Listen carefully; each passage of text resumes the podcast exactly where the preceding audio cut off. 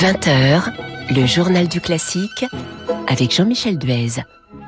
Bienvenue dans le journal du classique dont l'invité sera dans un instant le violoncelliste François Salk pour son nouveau disque avec le trio Lococello, son titre Tango Rome pour un programme qui va de Piazzolla à Schubert en passant par Django Reinhardt. Mais tout d'abord, vous avez peut-être lu dans le Figaro de ce matin cette enquête sur l'explosion des coûts dans les opéras de province. Le journal rapporte notamment l'inquiétude de Laurent Campellone, le directeur de Tours. Je vois poindre le syndrome de l'Italie, pays où l'opéra s'est effondré en dix ans et où le niveau artistique en dehors des grandes maisons n'y est plus, affirme Laurent Campellone.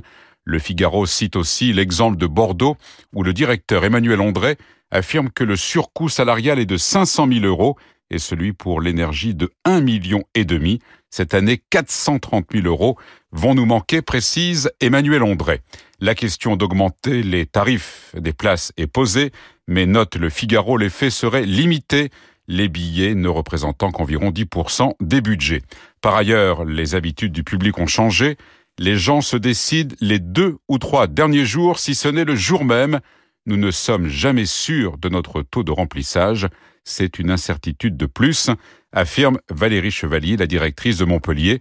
Il faut noter pour conclure que le ministère de la Culture a annoncé un soutien financier exceptionnel destiné à compenser les surcoûts dus à l'énergie. Il sera accordé aux structures labellisées en difficulté, par exemple 90 000 euros pour l'Opéra de Lyon et 30 000 pour celui de Rennes. Parmi les sorties à retenir, ce disque qui réunit deux jeunes artistes, la violoniste Manon Gali et le pianiste Jorge González Boirazan, son titre Nuit parisienne pour un programme de musique française, Poulenc, Darius Milhaud, Claude Debussy et Maurice Ravel, avec la célèbre et délicate pavane pour une infante défunte.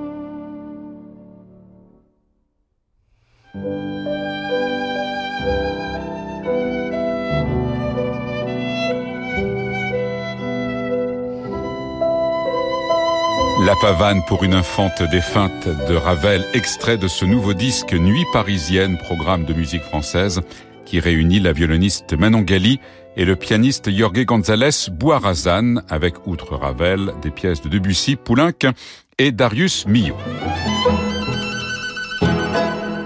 Invité du journal du classique, euh, François Salk, bonsoir.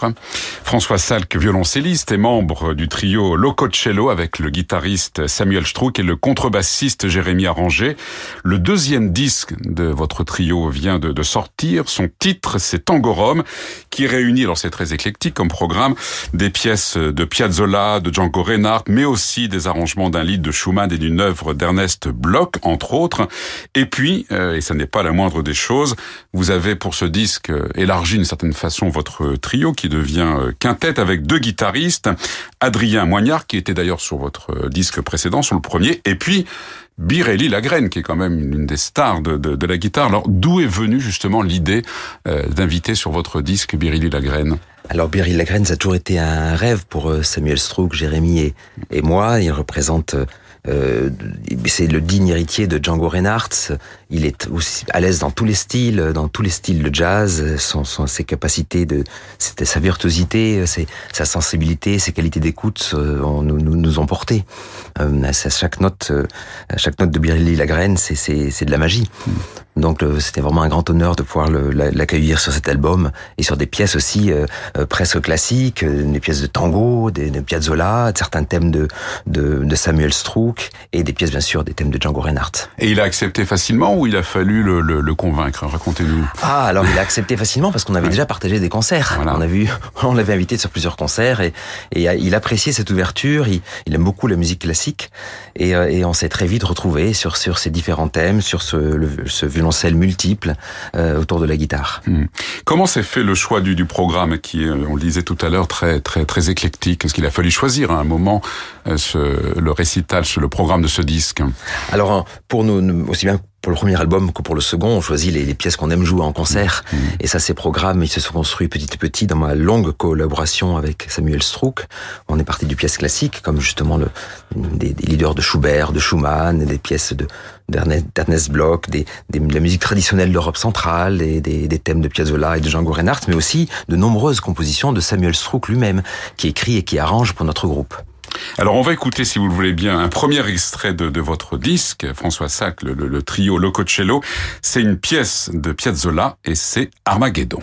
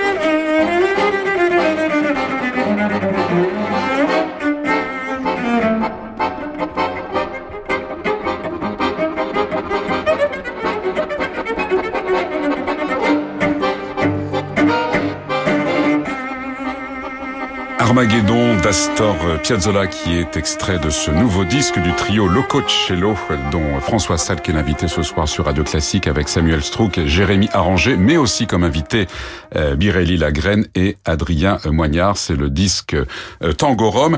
Alors Armageddon avec, on l'a entendu, Birelli Lagrène justement à la guitare. Alors Armageddon, c'est une pièce très représentative de tout ce que nous faisons avec le Coachello, c'est-à-dire une, une pièce à plusieurs auteurs. Au départ, un thème d'Astor Piazzolla, donc le père fondateur du tango de concert, un tango qui est surtout destiné à être rêvé, à être écouté. Et ce thème s'intitule Seul, tout seul. Et on peut l'entendre dans la bande originale du film Armageddon, justement. Le Armageddon, alors pas le Armageddon avec Bruce Willis, hein, le Armageddon avec Alain Delon, un film des années 70 qui parle d'amour, de trahison, surtout d'amour. On entend cette petite mélodie qui a beaucoup plu à des amis à nous, Jocelyn Mieniel et Vincent Perrani notamment. Et à partir de, de la grille, à partir du réservoir de notes, à partir de l'enchaînement harmonique de cette, cette mélodie euh, assez extraordinaire, hein, toute simple mais, mais tellement riche en même temps, euh, ils ont reconstruit une pièce, ils ont écrit de nouveaux motifs et ça, ça ainsi c'est né une pièce beaucoup plus longue, beaucoup plus complexe qu'on a rebaptisée Armageddon. C'est en fait de la création d'une certaine façon, non? La création, de la recréation. recréation, oui. Euh, c'est ça l'intérêt aussi de, de, de, la musique, c'est que ça n'est pas figé. C'est jamais figé et puis d'un concert à l'autre, on, on, on fait évoluer les pièces, on rajoute des sections, on, on, on, ornemente, on transforme parfois les rythmes ou même les accords. Ce qu'on pourrait pas faire dans le classique, parce qu'il faut le rappeler, vous êtes quand même issu évidemment du, de, la, de la musique classique. C'est là la différence aussi, non? C'est une différence du curseur. En classique, on modifie beaucoup de choses. Hein. Oui, bien sûr. mais... Les vibratos, les vitesses archées, les articulations, les, les rubatos, les, les tempi. On, mais ce qui est écrit, c'est écrit, on va Ah, c'est écrit, c'est plus écrit. c'est sûr qu'avec le tango, avec le jazz, avec les musiques traditionnelles, on, on, ce n'est pas que les, les conduites de son dans les atmosphères. On peut aussi changer les notes et le rythme. Hmm. Alors le disque a été enregistré à l'abbaye de Noirlac dans le Cher. Pourquoi justement euh, une abbaye plutôt qu'un studio? C'est un lieu plus plus inspirant. C'est une question de d'acoustique. Ah, c'était un lieu magique avec une très très belle acoustique. Notre euh, notre équipe euh, son a, a su gérer les résonances, l'écho. Donc on a l'impression que c'est une salle normale, mais en fait c'est une grande une salle en pierre magnifique, très inspirante. Le, le cadre aussi, évidemment les les jardins, la, la nature, tout ça, ça a contribué à, au bien-être des musiciens. Alors comment ça se passe justement? Parce que ça a été, si on en juge le, le, le disque, ça a été enregistré sur euh, sur trois jours. Vous êtes vraiment un petit peu en, en vase clos, non? Euh, C'est ça qui est aussi qui est important pour l'enregistrement d'un disque? En général, oui. Dans les dans les enregistrements, on s'enferme pendant quelques jours, deux jours, trois jours, parfois cinq jours. On, on, on, répète, on, on, cherche, on refait. C'est l'avantage du, du, disque qui où, on peut aller beaucoup plus loin parce que cette, cet avantage qu'on a de pouvoir répéter les choses nous, nous permet de prendre beaucoup plus de risques. On se jette à l'eau, on sait qu'on a un filet et on peut recommencer si quelque chose ne convient plus. Alors vous êtes, euh, François Salk, un, chambriste euh, réputé. Là, je parle de la partie euh, classique. Est-ce qu'on aborde Piazzolla, Django Reinhardt comme on aborde le, le répertoire classique dans le travail avec les autres instrumentistes? Dans l'échange avec les, autres instrumentistes, il y a beaucoup de différences parce qu'avec Astor Piazzolla, Django Reinhardt, il y a toujours des plages totalement improvisées des plages où les musiciens jouent sur des enchaînements d'accords, mais ils ont ils ont entière liberté du, du, du choix des notes et des rythmes, en, restant dans, dans la tradition ou pas, c'est plus ou moins ouvert. Et donc l'écoute les, et l'éventail des possibilités est beaucoup plus large. Encore une fois, en classique, ça veut pas dire qu'on n'improvise pas en classique, parce que comme euh, on le disait tout à l'heure, le, le, curseur n'est pas placé au même endroit. En classique, mmh. on improvise des choses très très fines quant à la conduite de son, quant à la matière sonore, les timbres, et même l'intonation peut, peut, peut bouger, la, la manière de, de, de, faire un démanché, de, de, de, de, construire une consonne du son. Tout ça, c'est des indications qui ne sont pas dans les partitions des compositeurs classiques. Donc on les improvise en quelque sorte. Dans, dans le jazz et dans le tango, euh, l'improvisation va beaucoup plus loin, car au-delà des timbres, ce sont vraiment les, les le, le, choix des notes, le choix des, des, des, des motifs et, et même évidemment le, le, choix des rythmes. Et pour vous, les deux répertoires s'enrichissent, les, les, cette façon de travailler ou, ou pas? L'improvisation beaucoup plus ouverte, euh, des, des, des, thèmes de jazz euh, donne certainement une, une forme d'électricité, une sensation d'urgence qui, qui est profitable aussi à, à, la musique classique, qui aide aussi à la mémorisation. Mais la précision du travail classique, forcément, apporte mmh. beaucoup, je l'espère, aux musiques traditionnelles, au jazz et au tango. Alors, qu'est-ce qui vous a justement euh, incité comme ça à aller vers d'autres répertoires, à ne pas faire que du, du classique? Au, au, départ, c'est ma rencontre avec l'accordéoniste Vincent Perrani. On a commencé il y a presque une vingtaine d'années maintenant. On a dans ce type de répertoire plusieurs auteurs qui, qui tissaient des liens entre le jazz, le, le classique, les musiques du monde, différentes musiques traditionnelles. Et hum, ensuite, j'ai rencontré Samuel Strouk. On a fait un petit peu de trio d'ailleurs un moment avec euh, Vincent Perrani et Samuel Strouk.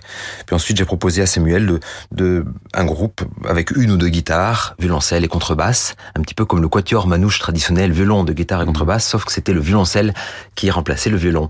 Donc dans le cocello, le violoncelle euh, se transforme en, flûte, en violon, en contrebasse et bien sûr en violoncelle et parfois en saxophone.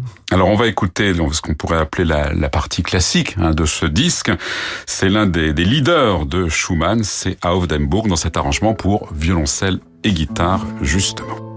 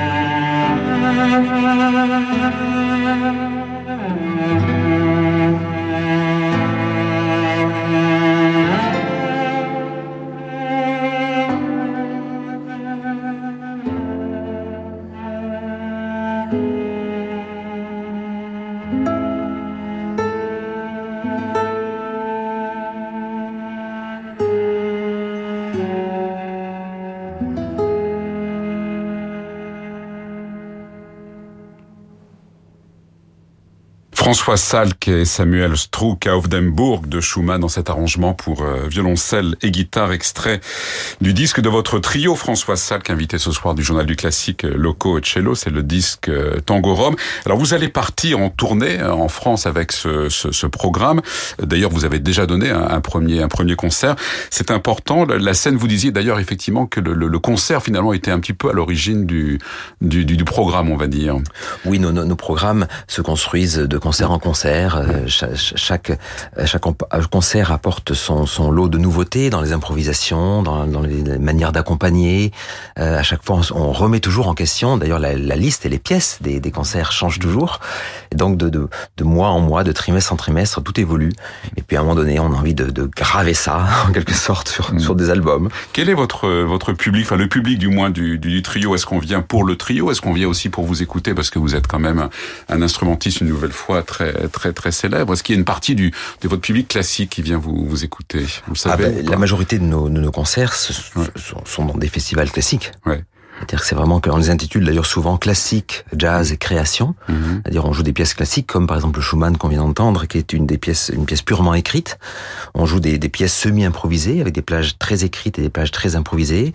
Et on joue des, des musiques traditionnelles et puis des compositions originales, notamment de Samuel Struck qui écrit souvent pour le violoncelle. C'est un public classique finalement qui vient, qui vient vous écouter et voilà. qui s'ouvre à cette euh, Exactement, à ce répertoire. Oui, c'est ça. Ouais. Alors nous sommes invités de plus en plus maintenant dans des festivals jazz, mais voilà. le, le, groupe est quand même parti de, de euh, l'héritage essentiel du groupe est un héritage classique. Il est comment le, le public jazz du, des, des, concerts jazz? Il est différent du, du, du classique, non? Ah, les publics, oui. ah, les concerts jazz c'est toujours un peu différent. L'ambiance bah, a commencé parfois même on, on, applaudit au milieu des pièces hein, dans les festivals de jazz parce que quand un musicien improvise, quand il a ce qu'on appelle un, un, chorus, une fois que le chorus est terminé, la tradition c'est d'applaudir pour dire qu'on a apprécié l'improvisation du musicien. Ça c'est réjouissant, j'imagine. Oui, oui, bien sûr. Ouais, ouais. Parce que là on, on a l'effet immédiat en fait de ce qu'on vient de jouer. C'est ça, un peu comme dans le patinage artistique, oui, oui. une figure, et hop, on applaudit.